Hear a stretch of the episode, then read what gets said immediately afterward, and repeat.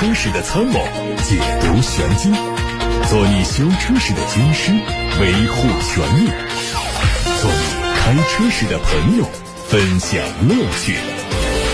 调频九二七，傍晚六点半，董涛说车，只和车友在一起。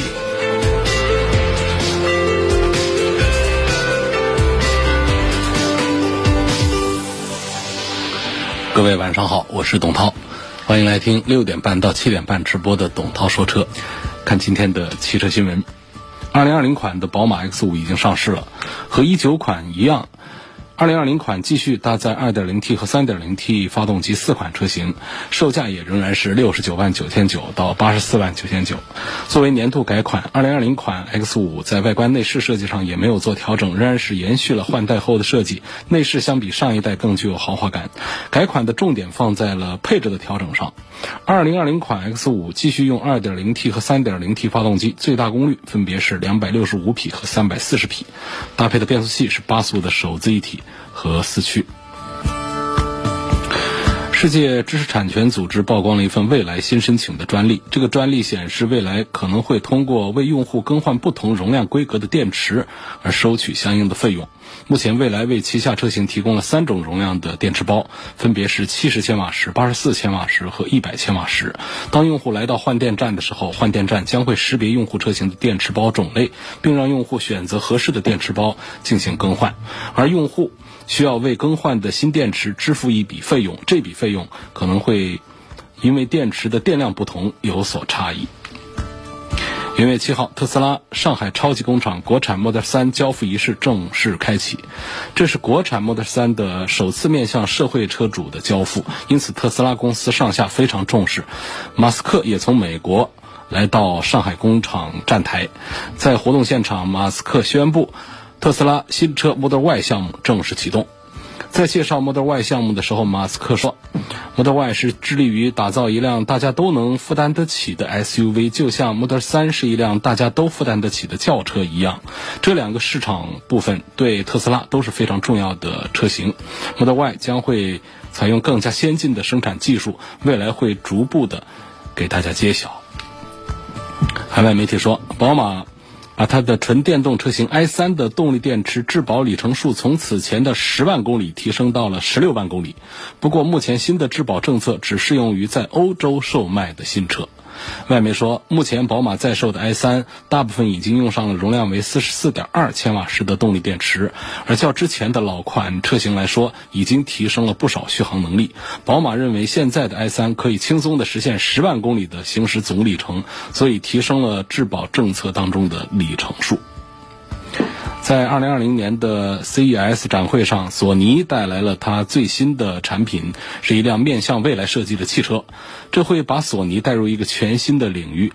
从外观上看到，这辆车很像是特斯拉 Model 3的车体，再加上保时捷的前脸，而且和特斯拉一样，也是一辆纯电动汽车，也能够自动驾驶。这款概念车加装了三十三个探测器，其中包括有雷达、激光雷达、摄像头等多种设备。索尼首席执行官表示，他们相信移动性的演变也将把汽车重新定义为一个新的娱乐空间。而这辆电动汽车所采用的平台，则是特斯拉打造的，特斯拉、通用、福特、梅赛德斯奔驰等多家公司都在采用。除此之外，索尼还获得了其他方面的助力，比如说高通、大陆等高科技公司的帮助。东风悦达起亚官方传出消息，国产的全新一代起亚 K 五将于二零二零年四月份开幕的北京车展上亮相，并将在今年二季度正式上市。全新 K 五在前脸部分是比较夸张的风格，官方把这个风格称作为比虎式的进化，而溜背四门轿车的车身形式是全新 K 五的特点之一。有非常复杂的侧面线条，内饰部分是大尺寸的中控屏搭配液晶仪表的连屏，同时在中控台上还加入了大量的木纹装饰板，还有皮质包裹，看起来是很有质感。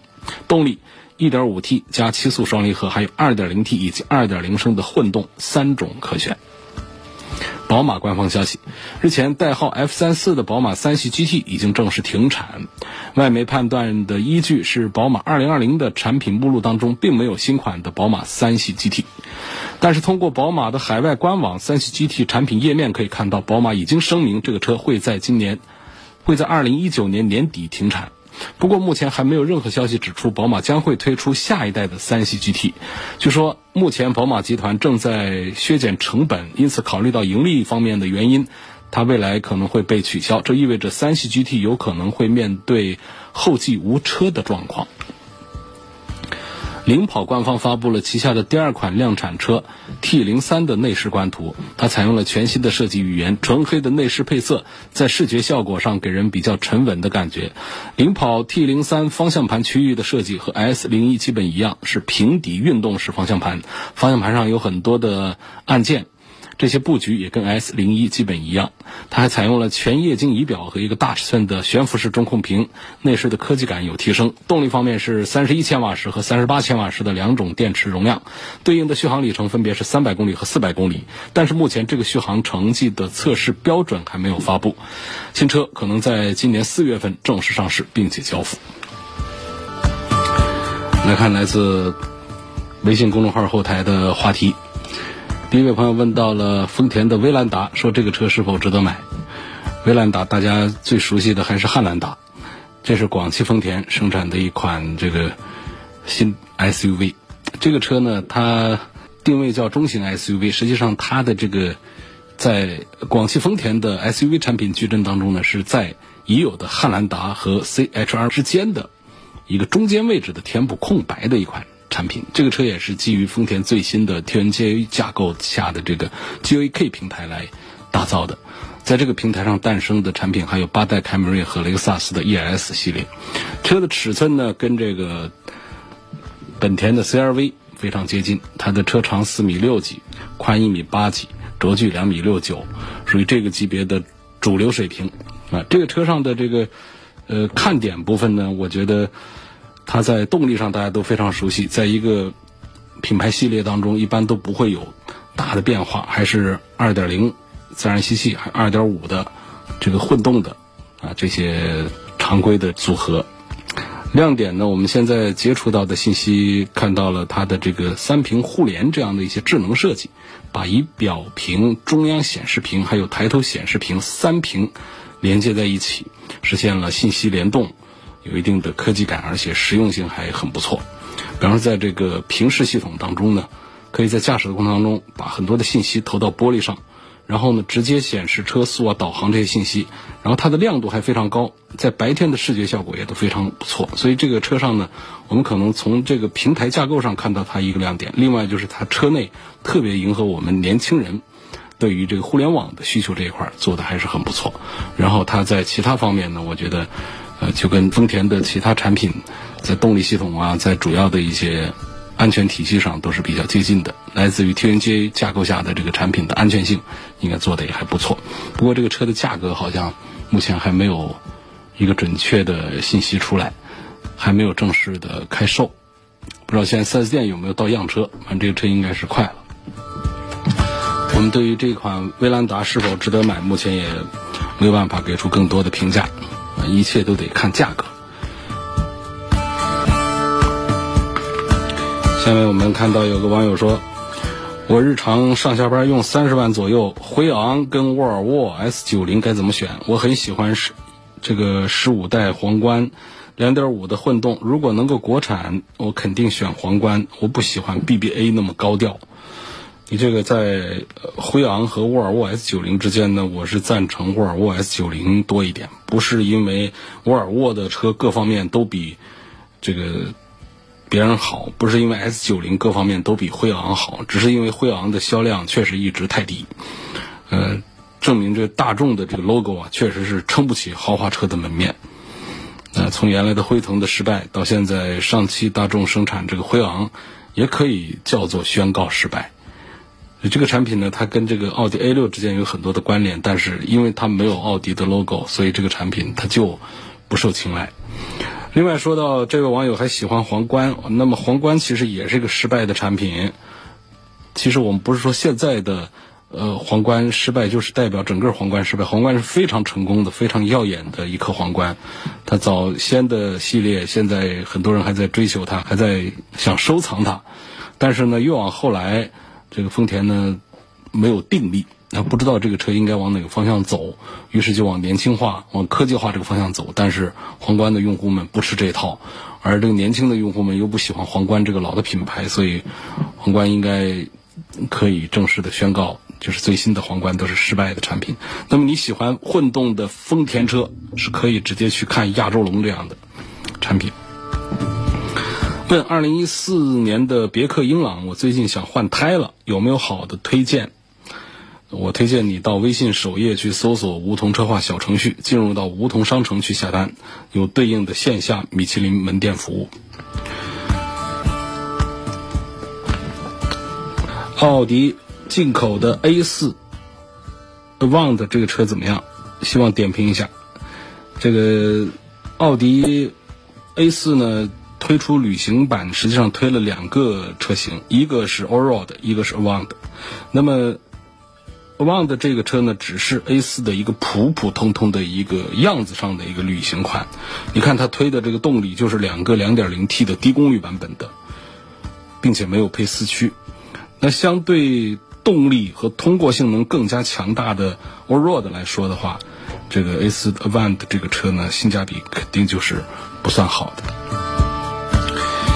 现在二零二零年买哈弗 H 五经典款，这车是不是库存车？还可不可以买？这车我们关注它已经是很少了，提到它都是很久之前了。呃，曾经这个 H 五也还是卖的不错。这款车只更新到了二零一八款，而且已经没有销量数据发布了。所以，如果 4S 店现在还有现车的话呢，那库存的时间肯定不短。但是这个库存车呢，其实也没有什么严格的概念。呃，总之吧，这个 H 五呢，也不推荐买了。下面的话题问到了老雷克萨斯的 RX 三百、大众的途锐、北奔的 GLC，还有华晨宝马的 X 三，包括一汽奥迪的 Q 五 L，这么多车啊，五选一，该如何选？嗯。综合表现看，还是赞成宝马 X 三多一点。其他几款车也各有长处，比方说雷克萨斯的 RX 三百省心吧，然后大众的进口的途锐性价比好吧，那么大个车卖那么便宜。那奔驰的 GLC 虽然小一点，但是它豪华，它有面子。最后是奥迪的 Q 五 L，它的优惠幅度是最大的，所以都有长处。我原来的二幺五轮胎换成二二五年检能不能过？我觉得没问题，应该是看不出来。好，我们继续来看来自八六八六六六六六的提问。刘先生说：“我的车是一九款的奔驰 GLC，那之前用的是九十五号的汽油，我现在想换成九十八号的汽油，对车子发动机有没有什么影响？没什么影响。呃，这种其实我们现在的九十五、九十八。”这些汽油当中最多的还是辛烷值的变化，就是抗爆性能的变化。它的这个醇的含量，这个是我们更换汽油的主要要考察的方向。就早期我们从这个普通汽油切换到含醇的汽油的时候，因为这个醇它对我们橡胶啊。包括很多的材料，它是有腐蚀的作用的，所以当时要对车辆进行包括油箱的一个清洗清理。那么切换到含醇的油之后，我们在九十五、九十八之间的这种切换，我们完全可以互不计不讲究啊，不管它对于我们的发动机有一些什么不好的影响，我们反而应该关注的还是这个发动机的压缩比更适用于什么标号的汽油。不是说标号高的汽油就好，它虽然是卖的贵一些，是因为它里面的添加剂贵，不代表着说这个油就油品好，就清洁度更高，含胶量就更低，不是这样的。所以我们重点是根据压缩比来，而且呢，这个不同标号汽油啊，对于我们的发动机来说呢，它有一个单向通道，就是有一个。这个向上兼容，向下不兼容。就是你低压缩比的发动机，你去加那个九十八号的油是没问题的，向上是可以兼容的。你也可以加九十五号，啊，九十二号都行。但是呢，你是一个高压缩比的车，你本来是应该加九十八号的，可是你去加九十二号，就会出现开车的时候能听到有爆震的声音。这个对发动机它都是要有影响的。郑先生的话题是，希望从实用性方面评价一下吉普的。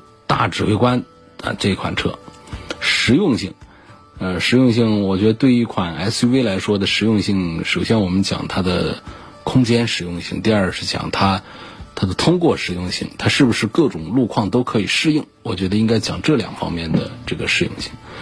呃，吉普的大指挥官，这是广汽菲克呃来生产的。从这个产品的尺寸来讲的话呢，空间应该是理论上应该是很不错，但实际上坐进去还是觉得空间并不太像一个四米八几的一个大车的一个样式，所以它的实用性表现呢，就是一般化吧。那么讲这个通过性能方面，吉普的车，哪怕是它不是很纯的这种越野这个 SUV。一个城市公路 SUV，它仍然是会有，呃，还不错的离地间隙也好，包括它的多片离合器的四驱也好，所以它的这个实用性总体讲，吉普的大指挥官还是不错的。不过我们买这个车的话呢，嗯，关注实用性是一方面，这很重要，但是还有其他的像这个故障率的这个考察方面，这是要投反对票的。如果从故障率的角度来讲呢，呃，虽然说它价格卖的很便宜，但是。据车主们反映，这个车用起来确实是不算省心的啊。广汽菲克在质量控制方面做的不算好，应该是做的比较差的一个产品。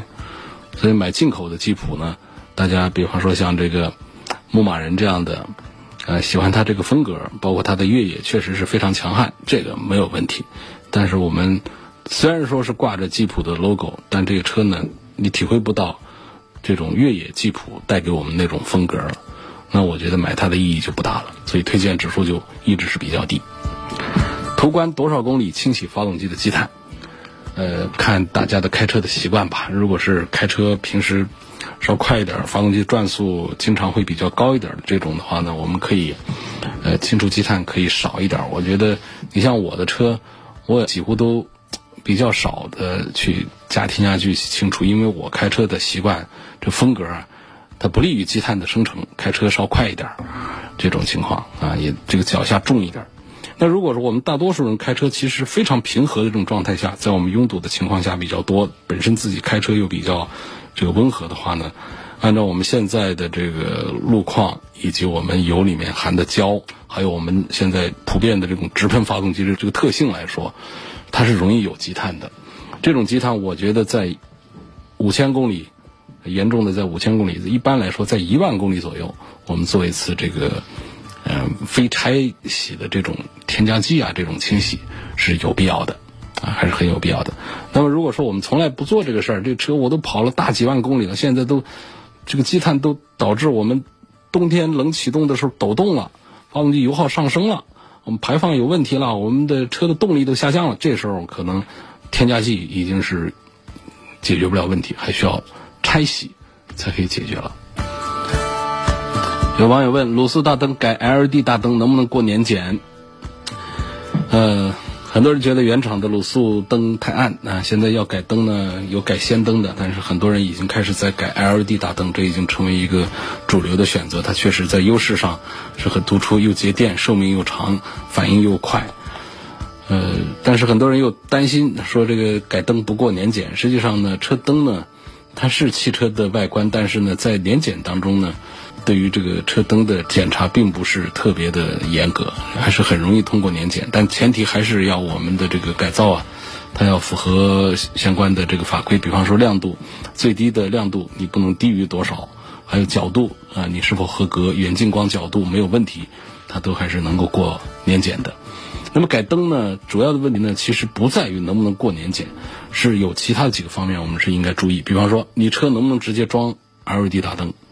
那虽然说 LED 是一个低电流的启动，大部分车是没问题，但是一部分这个带这个功率检测的这个车系的话呢，那就需要加装解码器，像包括老款的速腾啊、吉普名下的这很多车啊，都是需要加解码器。另外呢，还有一个就是透镜的问题，那不是说都得加透镜啊，它至少呢，因为这个呃，你的卤素灯如果说没有透镜的话。那么你就要注意有三种方案解决，一个就就是它相当于是自带透镜的灯泡，就是它带一个近光自带这个切线功能的这种 LED 灯泡。其实这翻译过来说就是这个这个灯泡自带透镜效果，那它就可以实现左低右高的这么一个光线，来减少这个对对面来车的也视线的影响。那么第二种呢，就是在装 LED 大灯的时候，直接给装一颗透镜。那，第三呢，就是你用聚光性能比较好的 LED 灯泡，所以哪种方案，所以这个透镜是很重要。你要不然的话，装上去啊，它就是形成光污染，那可了不得。LED 本身就又亮啊，它又没有一个聚光的，又没有透镜这样的聚拢。首先是光污染了别人，其次呢，对你自己的照明来说，其实也是啊不好的体验，就是并不可能在我们黑暗的路面上把地面照得特别的清楚，散光了嘛。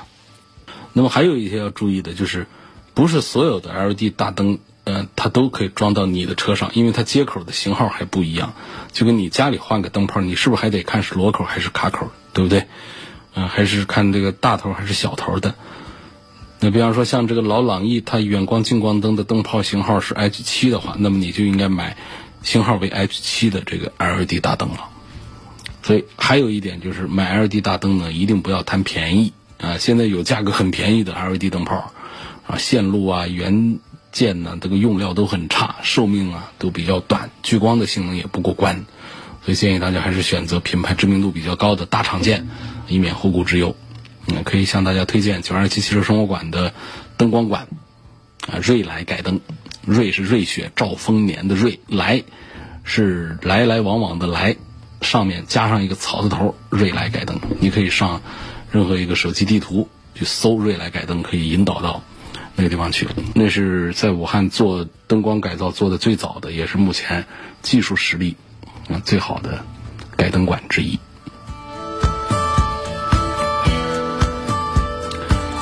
下面有朋友希望能够谈一谈这个探岳这款车顶配到底是否值得买？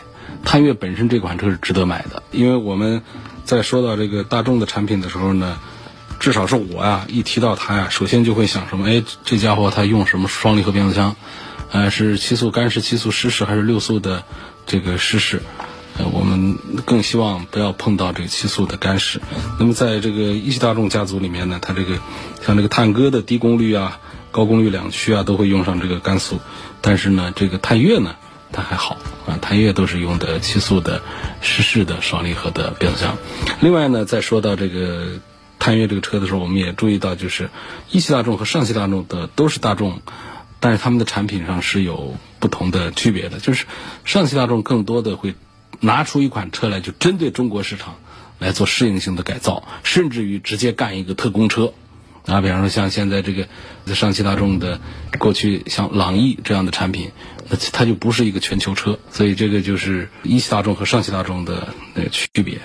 还有一点呢，我觉得这个一汽大众的这个产品呢，它在这个调教这方面，它也更加倾向于这个，呃，德国原产的这个产品的这个风格，所以我觉得是值得推荐这个一汽大众探岳。但是呢，这位网友的提问里面加了一句话，他说他关注的是顶配，这个我就不是太赞成，不是太理解。就是到了顶配，我们不管它优惠完了多少钱，它。厂家指导价到三十万以上去了，这是一个四米五几的一个产品呐，四米五几的产品我们要花三十几万去买，买一个大众 logo 的，我觉得这个不是体现性价比的。你三十万多，你是不是可以开始考虑奥迪的 Q 五 L 了？优惠完了就是三十几万的车，贵不了几万块钱。所以我建议这位朋友，这探岳你看可以，我不向你推荐顶配的高配的车型。有一个网友提了一个问题啊，我觉得很有必要跟大家分享一下。刚才在播广告的时候，我看到这位在我的微信公众号后台留言，他说：“高速通过减速带对车有什么影响？”居住小区的地下停车场入口出口的减速带是又密又长，它又陡，基本都是什么十五左右通过，是说速度是吧？但是人和车起伏很大，陡的头疼。四十公里时速以上通过呢，人的感觉会舒服很多，就是不知道对车有什么个影响，希望能解答。好，这个话题对于我们所有开车的朋友都有用啊。嗯，为了让驾驶员控制车速，保证行人的安全，很多地方都设置了减速带。小区的门口、停车场的上下入口、学校的门前、停车场的入口，还有一些没有红绿灯的路口。那么有些司机呢会忽略它的存在，但是劝听众、劝我的听众们不要小看了它。你长期的行驶不当，这个习惯不好，你的车真的会受伤的。常见的过减速带有几种这个歪办法啊，给大家讲一讲。好像有一些师傅提倡说车身倾斜着过减速带，说这车弹跳就没那么大嘛，所以这个损害就会比较小。其实错，车身斜着通过，车身的左右摇摆的幅度会更大一些。不信你试，而且也比较容易造成这个左右悬挂受力不均匀。那老话说。说不换挂换不均嘛，在悬挂上也是这么讲究，它就损害这个悬挂系统，对于整个弹簧、减震器和整个车身车架，它都是有折损消耗的。那么还有外办法呢，是单边过减速带，这很多车主有这个习惯，看到减速带长度并没有覆盖整个一条马路，呃，左边或者右边两边都有余地，我为了减少对车辆的冲击。啊，我就单侧两轮压过减速带，还有两轮走平路，呃，觉得是减少了一边的损伤，其实又错了。冲击力全部是由一侧来承担，时间长了悬挂也是会受伤，错位变形啊，四轮定位也会出问题。这样做法就是也错，嗯。还有刚才那位朋友说了，我四十码以上的速度通过，我人就感觉舒服很多，这叫什么呢？叫快速通过减速带。啊，特别有一些底盘比较高的，像 SUV，这眼里根本就没有减速带这个事儿啊，选择快速通过。你快速通过，我们在这个车旁边能看到车轮子快速的这个弹跳、减震的快速的压缩、收缩在呃伸长。于是呢，我们看到车身似乎没有大的起伏，那么坐在车里的人呢，似乎也就感觉好像震荡要小一点。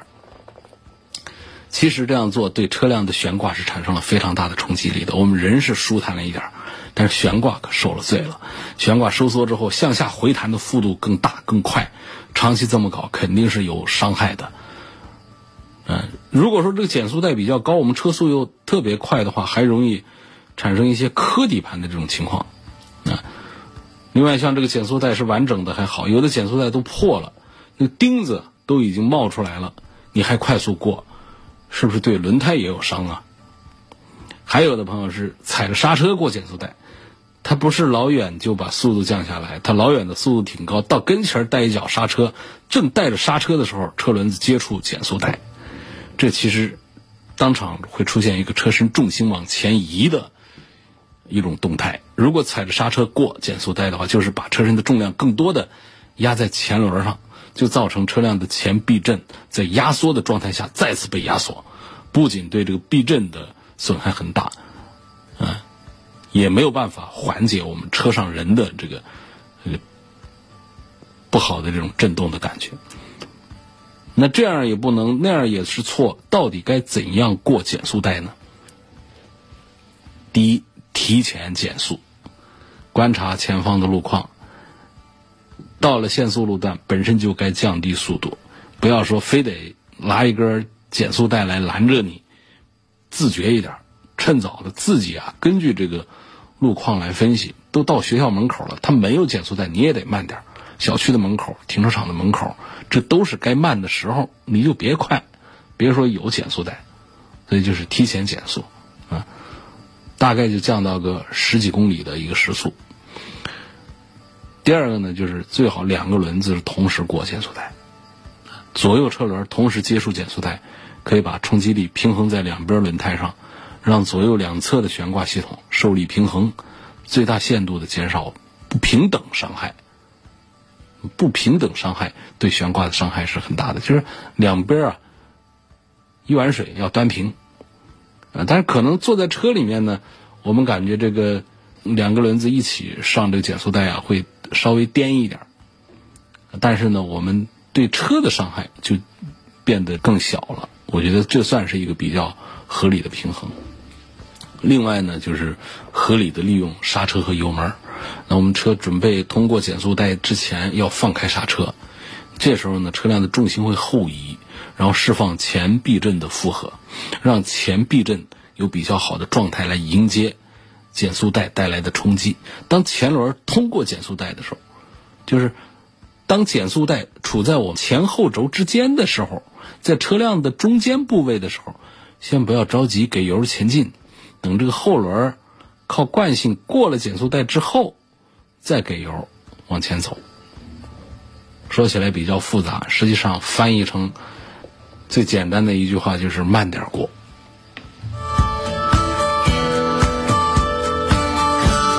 我对动力的要求不高，1.5T 的 URV 值不值得买？假如说夏天满员开空调，爬坡会不会爬不上去？这个担心是多余的。嗯，首先你对动力的要求不高。第二个呢，就是这个车的动力本身它不弱，你光看这个1.5的排量似乎小，但是它带了 T，它调到了193匹马力。实话说，我们好些个2.5升的自然吸气的都做不到190多匹马力。爬坡看的是什么？看的还是扭矩，它扭矩也不弱，240多。啊，两百四十多扭矩，在很多车上都是 2.0T 的产品的低功率的这个扭矩了。那么在这个车上的实际的提速的表现啊，URV 这车呢也比较大了，就正常的相当于一个2.4、2.5的自然吸气的车。你说你开着这个车，它是2.4、2.5的自然吸气，你是不是就不操心它这个动力的问题了？对不对？那么说到 1.5T 上，我们就可以用这样的思维方式来换算来想象。我觉得开不开空调、爬不爬坡，这都不是问题，动力本身是足够的。雷克萨斯被处罚之后，现在还加不加价？如果还加价的话，我能不能举报他？我们首先要把这个处罚的原理搞清楚啊，是违反反垄断法，它是有垄断规定经销商价格的行为，所以对丰田中国进行了处罚。也就是说，如果他没有垄断行为，什么叫垄断行为？那江苏省这个省局啊做的这个调查呢？查到的证据通常都说的是，他们通过开会、发文件，啊，限这个车的最高价和最低价，这种情况就是有实锤，违反了我们的这个相关法规反垄断法。但如果说是各店自己的行为的话，你现在说违反了什么？这市场经济这个环境下，在一个议价的过程当中谈车的价格，这个就其实只要做到了事先告知，没有隐瞒真相。没有欺骗欺诈的行为的话，这个举报它也没有什么用，因为它没有明显的违反我们的哪一条法规。今天就说到这儿，感谢各位收听和参与晚上六点半到七点半直播的董涛说车，欢迎大家关注董涛说车的全媒体平台，同样是四个字董涛说车，啊，在各个平台上都有栏目入驻，都是搜董涛说车四个字，他们是蜻蜓、喜马拉雅、微信公众号、微博。还有车架号、易车号、百家号以及微信小程序梧桐车话等等。